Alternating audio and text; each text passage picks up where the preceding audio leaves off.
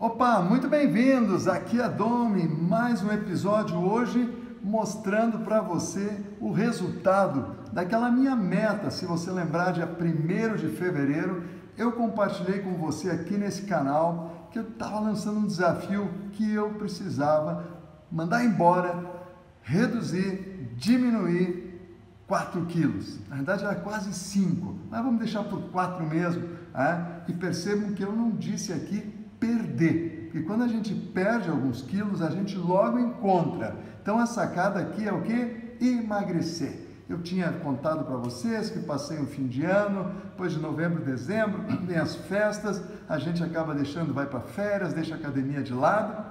Quando eu vi, estava quase perdendo o controle aqui, meu elefante estava tomando conta e eu estava com quase 5 quilos a mais. Eu compartilhei com vocês então minha meta, que era para 28 de fevereiro, eu concluí ela e reduzi para 90 quilos, né? Para chegar no meu peso normal. E aí, o que aconteceu? Eu contei para vocês no episódio do dia 1 de março, por ali, que eu não bati minha meta.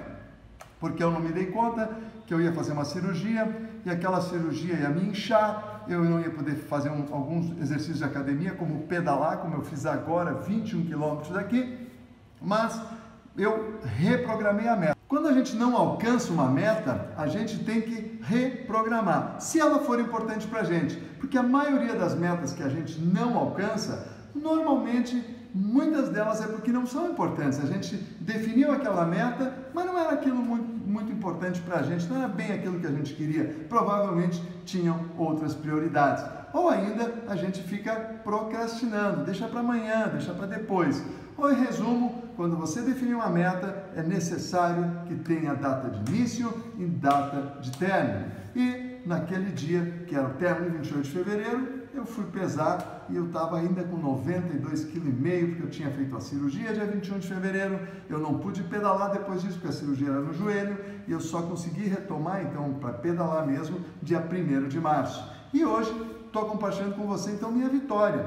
Olha aí na balança, a minha pontuação 90.2 quilos, chegando no dia 15, 16, 15, foi dia 15, mas estou gravando esse vídeo hoje, postando para você como resultado desta minha meta. O que, que eu fiz diferente? Primeiro lugar, reduzir a cumilança, não é? Reduzir a alimentação, aquilo que eu estava consumindo de calorias. E isso se faz com o condutor, com o teu racional presente na hora do, de servir o prato na mesa, na hora do café da manhã, em todo momento diminuir um pouquinho as refeições. E fazer exercício físico. Isso ajuda barbaramente. Como eu tenho esse propósito de pedalar 84 quilômetros por semana, você deve estar dizendo, nossa, é tanto. Não, é 21 quilômetros cada vez. Aqui nessa bike aqui, ó, tranquilo, lendo um livro delicioso, que às vezes eu pedalo 24 quilômetros, porque o livro está muito bom, então eu distraio o meu emocional e vou pedalando e aí, 21 quilômetros são 45 minutos de pedalada. Não é nada, é uma grande oportunidade de você exercitar e ainda ler um bom livro.